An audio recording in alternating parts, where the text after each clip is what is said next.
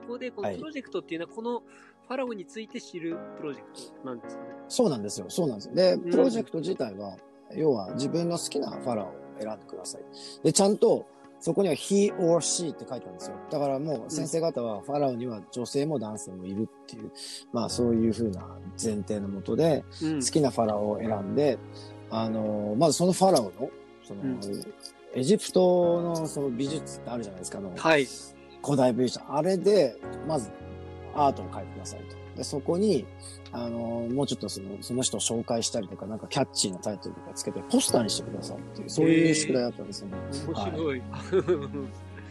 すごいね。小学校1年生ですよね。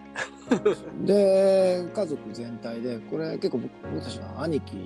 二人もいるので、そういう宿題って結構多いんですよね。そのアートと、えっ、と、その歴史と、うん。それからその自分の意見を言うとか、そのコラボするとかっていうのを含めて、そういうプロジェクトの宿題って結構出されてて、うん。あの、だからまあ、日本だとね、科目別にこう、歴史は歴史とか、はい。地理は地理とか、なんかまあそういうふうに分かれちゃってるじゃないですか。そうじゃなくて、すごくその、アートっていうものをすごく大事にしてて、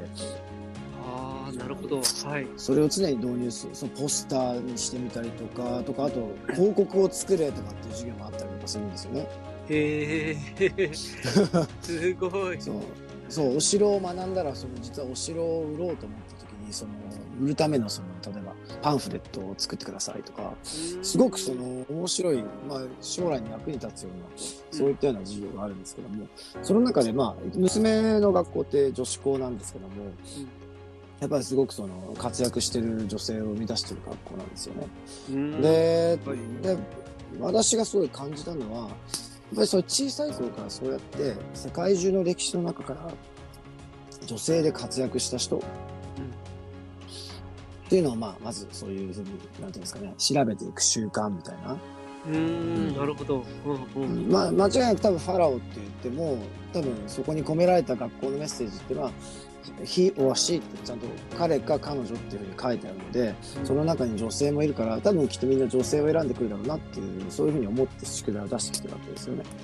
なるほどです。あ、ゆえさん、こんにちは。えっと、ゆえさん、はい創造的な勉強も多いですね。羨ましいです。ね、本当ですよね。いやだから親の方もね勉強になるんですよ本当に。ーん、うん考えたそことない。うでそうそうででその女性のファラオが実はその歴史から抹殺されちゃったっていうところがすごくあの僕はポイントだと思ったんですよね。うーん、あの要はエジプトもやっぱり代々その男の人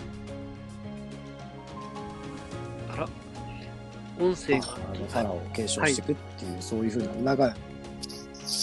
聞こえますか？あ、なんかね、途切れ途切れになってますね。僕のとこだけかな。うーんと、あ、でも今聞こえますね。はい。大丈夫ですか？はいえっとそうそうあの代々男の人男の人だったんですけども別に法律的には女性もファラオになっていいっていう話だったんですけどまあそのかいろいろエジプトには神々とかそういうのもなんか、うんえっと約束みたいなのがあったりして歴史っていうかまあ慣習として男の人がこうあのファラオを継いでいってそれを破ったりすると何かそのたたれみたいなのがあるんじゃないかみたいなそういうのがあったわけですよね。うんでもその中でその女性のファラオっていうのはまあ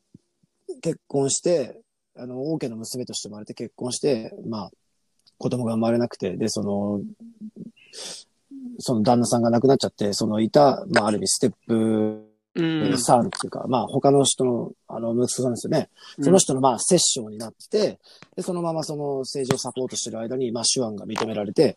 あのーまあ、ファラオになったっていう、まあ、そういう歴史があるんですよね。うん。なんだけど、その後に、そのまあ、ステップさん、だからママ母じゃ、なんていうんですかね。はい自分のその、息子じゃない人が、まあ、王になった時に、やっぱり、女性に、女性に、女性にファラオがいた、ファラオに女性がいたっていう歴史的事実っていうのは、ちょっとこれから、その、自分たちが代々何かやっていくときに、すごく世襲で大きな問題になるんじゃないかっていうことで、その存在がこういろんな壁画とかから全部消されてたんですよね。なるほど。はい。うんうん。うん。これってある意味、最古の僕はジェンダーバイアスなんじゃないかなっていうふうに感じたんですよ。うんなるほど。なるほどですね。そうですよね。うん。何年前なんですか？何千年前？今結構ジェンダーバイアス、さ3500年前です。3500年前。ああ、なるほど。うんうん。紀元前大体1500年っていうふうに言われてるんで、うーん。まあ、だから日本のね、その、よ八百万の神様、あるいは皇室よりも古い、そうですね。話ですよねうん。うん、後期2600年以前の話はいそれよりまあ約1000年ぐらい前に、そういう、まあ、あ僕はそういう意味でその、最古のジェンダーバイアスなんじゃないかなっていうのをすごうんく感じたんですよ。なるほど。うんだだ結構その、いろいろね、ジェンダーバイアスは悪だとかっていうのって、結構、もみな、まことしやかに言われてるんですけど、実はすごい古くからあったんだなっていうのに、まず気づいて、うん。あ、で、こうやってみんな、こうちっちゃい頃からそのジェンダーバイアスはまずあるんだよっていうことを子供たちとか親たちも一緒に考えながらこう、う受け入れていくとこからまず始めるのかなっていうのをすごい感じたんですよね。まず、きちんと、なんかそういうことをなんか認識するというか、なんかそういったことがあるっていうことをもとに、なんかその、そういう方たちも多いわけですもんね。多いっていうか、なんかそういうなんか例えば家を継ぐみたいな、うんそういう人たちもうん。通ってるので多いので、なんかそ逆にこう、そこら辺ね、普通のあのサラリーマン家庭と違いますもんね。